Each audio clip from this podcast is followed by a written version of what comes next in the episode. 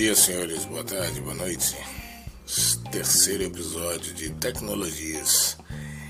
Nesta façanha, traçamos uma relação sobre o grito, aquela arte visual imagem que foi roubada duas vezes, etc, etc. Todos, todos nós conhecemos a retórica dessa história. Mas enfim, deixando a imagem de lado, nossa vida certa vez parece uma piada sem graça, ao ponto que o descontrole emocional que acendeu o declínio humano em desistência, em ansiedade quando o nível de conhecimento acende a interpretação humana e a atenção toma conta de um cenário maior que anteriormente se percebia, que é diferente do comer, dormir e trabalhar. No fim desta história, acrescenta-se ação e reação. Bem, calma lá, não fique agitado nem preocupado. A ideia não é falar algo que confunda sua mente e cabeça em interpretação. Pouco menos tem a intenção de regurgitar várias óticas e análises ou estudos deliberadamente.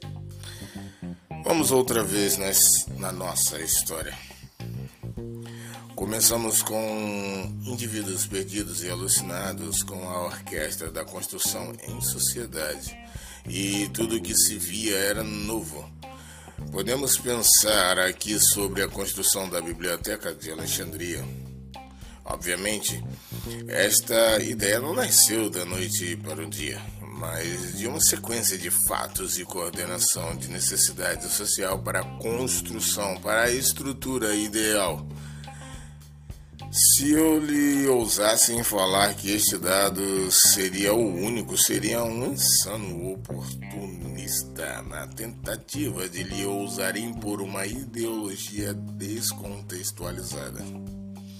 O povo sumério registrou, de certa forma, o, o primeiro livro escrito em tabletes de argila em 3200 a.C., na Mesopotâmia, atual Iraque. Há números longos demais sobre as escritas e cavernas. Escritas em cavernas. Não ousarei citá-las. Independente de certos ou errados, se diz que foram os sumérios em 3500 a.C. que descobriram a primeira escrita em cavernas sistematizada. É só para concluir essa parte, a sistematização, em outras palavras, é a organização para causar entendimento, digamos assim. A partir daqui é só explicação. Prometo não, prometo não reduzir ou viajar mais atrás sobre algum tema ou fato histórico. Fica evidente o espaço do tempo entre as formas, certo? Os sumérios demoraram cerca de 300 anos até juntar a sistematização de palavras em tabletas de argila que hoje chamamos de livros. Vamos usar outra exemplificação mais legível? Como a construção civil, quanto tempo demoraríamos para construir uma casa ou um prédio? Aí você vai falar assim: nem vem com esse dado, porque hoje temos sistema de construção, placas cimentícias e barras de aço que montam um prédio como em Legos, por meses ao invés de anos assim como a engenharia japonesa que construiu amortecedores que podem ser controlados à distância, posto em prédios para defesa de terremotos. Sim, ok. Mas aí é que está. Nos primórdios, levamos meses ou anos para certas construções.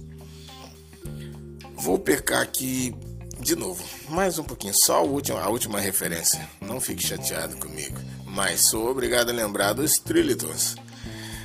Só para não ficar vago, trilitões são pedras que pesam toneladas e fazem parte da construção na pré-história. Mas vamos deixar esta informação para um próximo podcast.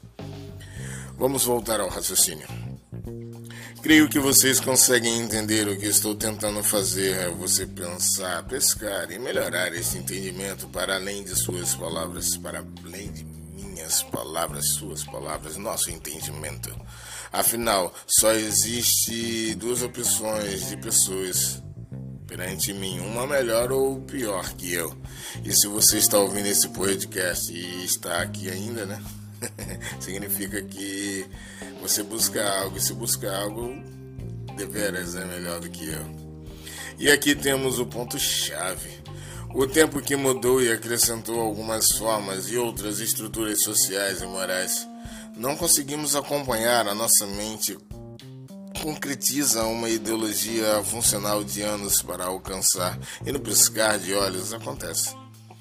De 3500 a 300 a.C., a data da construção da Biblioteca de Alexandria, século 3 a.C., tivemos um salto de 3.200 anos. Sim, logo em seguida vamos pensar que o número de, da sociedade, da tecnologia em si, não era bem como a nossa, de fato. Logo, precisa-se de tempo para a disseminação de determinada informação. Mas enfim.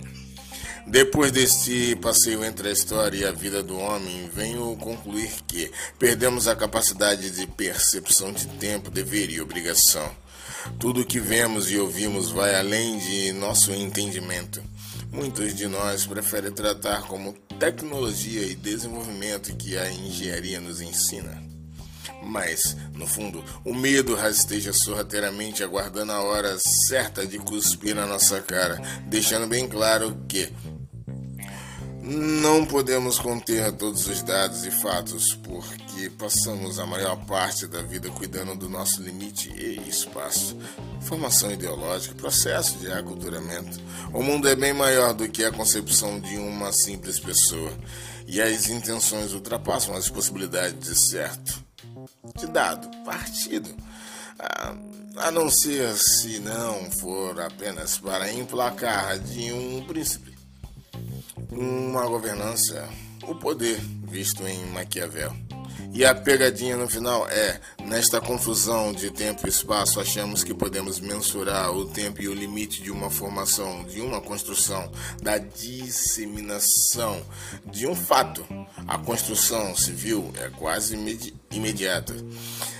Mas a formação ideológica leva um certo tempo e a educação que não damos hoje faltará no amanhã duas opções: filhos bons ou filhos maus. Intelectuais e, como temos visto várias vezes em redes sociais, imbecilizados pela falta de sistematização, de fato.